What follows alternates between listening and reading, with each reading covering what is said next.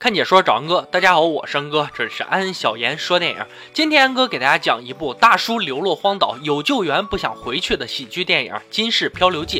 废话说，让我们开始说电影吧。男主大壮在公司破产、老婆离婚，外加上还不起贷款的情况下，最后选择跳河自杀，一了百了。当然，喜剧哪有那么容易死啊？大壮没有死成功，却在一个荒岛上醒了过来。他下意识的把小岛转了一圈，查看一下周围的情况，因为对他来说，比起死，先逃出这。这里也比较重要。逛了一圈，却发现无路可逃。这座小岛的地理位置非常好，四面环绕江水，隔江就能看见繁华的城市高楼，简直就是身处在繁华都市里的世外桃源啊！大壮似乎也忘掉了自己要自杀的使命，在地上居然写起了求救信号。话说，咱们自杀能不能专业一点？他还有一个只有一格电的手机，他打给了警察叔叔，说我要报警。跟你说，你可能不相信，我想自杀没死成，能不能来救我呀？警察叔叔肯定要把大壮当成神经病来对待了，根本不相信他。他又打给前妻，前妻说不要再联系我了。大壮好不容易接到一个别人的电话，没想到却是一个广告推销的，对方也是尽职尽责呀。一顿推销产品过后，成功燃尽了大壮最后一格电，大壮也豁出去了，打算狠心游过去。到一半却发现自己不会游泳，无奈他只好回到小岛，准备上吊自尽。中途被防空演习的声音打断，就算了。说时迟，那时快，肚子一顿翻滚，使意下涌。蹲在那里的大壮发现前面有一堆单身花，摘下花朵放在嘴里一吸，还是儿时的味道。一朵、两朵、三朵、四朵，望着天，也忘却了死亡，只有单身花带来的甜甜的味道。这种一边吃一边拉的本领厉害了啊！这些花朵让大壮重拾一点对生活的希望。突然，心里的苦闷袭来，又想到了死亡。大壮跑到江边，大口喝着海水，反正自己一心求死，索性就作个痛快。破罐子破摔，他不在乎浑浊的江水，看见蘑菇立马就往嘴里塞，吃的那叫一个香啊！喝了江水，吃了蘑菇都没咋地。思前想后之下，他又决定不死了。荒岛求生，他开始学古人钻木取火，却失败了。那就点个火，先歇一会儿，一会儿再继续。不开心的时候就脱掉裤子，秒天秒地秒空反正这个荒岛只有自己。大壮就是这个荒岛的主人。就这样，他坚持活到了现在。大壮还把沙滩的求救信号改成了“你好”。他的人生方向已经改变，不再是寻求自杀，而是变成了野外求生，活下去。从这一刻，他的荒岛求生正式开始。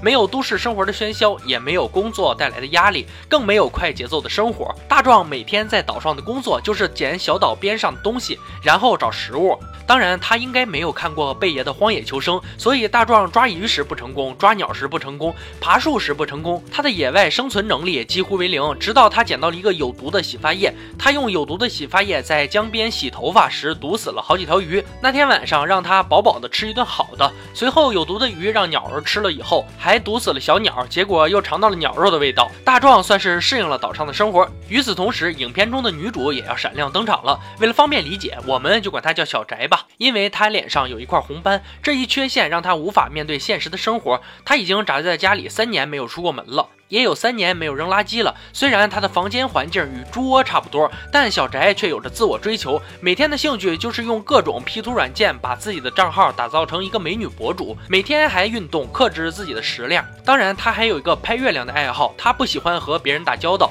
所以一年两次的防空演习是他最珍惜的观察外界的机会。这一天，他戴好头盔，打算拍下防空演习空无一人的街道，没有人的世界，感觉就像是在月球，但仅仅只有二十分钟。小宅的镜头出现了很多东西，比如大壮之前写的 “help”。他出于好奇，也发现了正在上吊的大壮。而这一天就是大壮刚到小岛的那一天。小宅已经很久没有见到人了。今天的发现让小宅内心紧张不已，他晚上也久久不能平复。之后他又多了一个爱好，那就是观察荒岛上大壮的生活。小宅也逐渐放弃了自己的网络虚拟账号，转为观察大壮，还给他拍照片。岛上的生活虽然很无聊，但对于大壮来说，这正是他想要的生活。这座荒岛似乎成了他躲避压力的心灵港湾。他也不想再回。到以前的生活了，只有一个东西让他很怀念。有一天，大壮在江边捡到一个炸酱面的调料，因为他已经很久没有吃盐了，吃炸酱面的欲望越来越强。白天想吃炸酱面，就连晚上做梦也梦到了炸酱面。就这样的情况不断激励着他，他想吃一碗炸酱面，仿佛是找到了人生的目标。不断的寻找岛上任何可以做炸酱面的植物种子，可想而知，经过多次实验都失败了。有一天早上，大壮被鸟叫声吵醒，看见鸭子船上满满的鸟屎，他用手捏了捏，我去，这不就是梦寐以求的植物种子吗？鸟屎里面肯定是有植物种子的。之后从钱包里取出了自己的银行卡，把所有的鸟屎都刮了下来，开垦了一块荒地，把鸟屎埋了下去。而面对一直都在观察大壮的小宅，也发现大壮想吃一碗炸酱面的心愿。这个角度，这个相机的广告有点硬啊。小宅缓缓抬起了头，他决定要为大壮做一点什么。然而，并不是报警，也不是飞奔过去找他，而是在半夜人们都休息以后，小宅全副武装跑到大桥上，把装有字条的漂流瓶扔到了江里，等待有一天大壮能够收到。里面写的什么呢？一会儿安哥将为大家揭晓。一转眼就是三个月过后。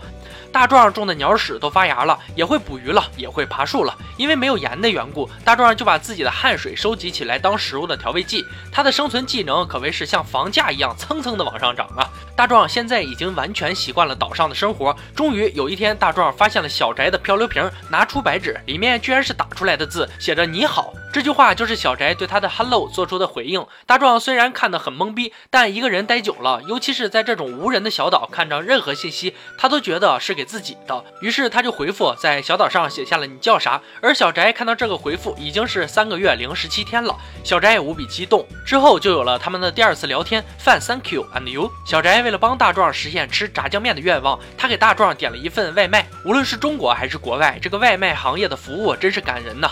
外卖小哥居然划着船就给大壮送来一份炸酱面，因为大壮太久没有见到人，有点慌张，试探到对方没有恶意之后，才明白过来外卖小哥的来意。眼看着梦想中的美食就在眼前，但大壮思前想后，就在外卖小哥刚要离开的时候，又把炸酱面给他拿了回来，拒绝了这份炸酱面，因为就在今天早上，他发现自己的玉米长粒儿了，这也就是意味着离炸酱面又近了一步。他想是靠着自己的能力吃一碗炸酱面，这也是他这段时间来继续。续在岛上活下下去的希望。小翟看到被拒绝的炸酱面，很是落寞。外卖小哥告诉小翟，大壮之所以拒绝，是因为一碗炸酱面的意义对他来说，不仅仅是一碗美味的炸酱面，更是一种对自己努力之后的希望啊！小翟听完后深受启发，自己也做了一碗炸酱面。吃完一碗炸酱面后，主动第一次和自己老妈说了话。之后的大壮也收到了小翟的道歉信。过了一段时间后，大壮的玉米终于熟了，捣碎，放水，切条，放入水中煮熟，捞出，放入自己种出来的豆子、黄瓜、萝卜，自己抓的鸟蛋，还有上次捡的调料包，以及外卖小哥送的配菜和酱，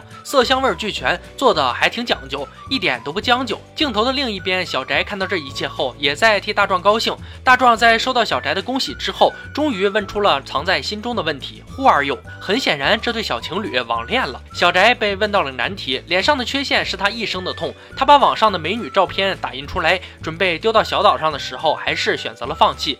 小宅觉得应该让大壮认识真实的自己，但此时的他还是没有足够的勇气，又开始逃避起来，关闭单反，关上窗帘，又一次投身于网络世界中。一天，据气象局预报会有台风和暴雨，大壮的庄稼和住的鸭子船一夜之间都被狂风暴雨给破坏掉了。大壮再一次回到来到岛上的第一天，一夜回到解放前。此次的台风不仅刮走了他的劳动成果，还刮来了海景。虽然不知道他们来干什么，但是人。还挺多，几十人把大壮带走了，也不理会大壮嘴里念叨着我不想走，因为我还没有等到那个人的回复。就这样，海警把他带到了对面，把他当做流浪汉放在街边就不管了。然而小翟把一切都看在眼里，他也知道，如果再不主动出击，选择与大壮见面的话，那他将永远与大壮失之交臂。这种若隐若无的情感一直在吸引着他，所以他这次并没有选择逃避，勇敢地打开了门。他投身于这个曝光过度的世界中，不再畏惧人们的眼神，只。想好好回复大壮有那个问题，他一路狂奔，但还是没有赶上大壮坐的那辆公交车。影片的最后，伴随着防空演习的声音，车辆都停止了。小翟也知道自己的机会来了，他用最后二十分钟时间追上了大壮所坐的公交车，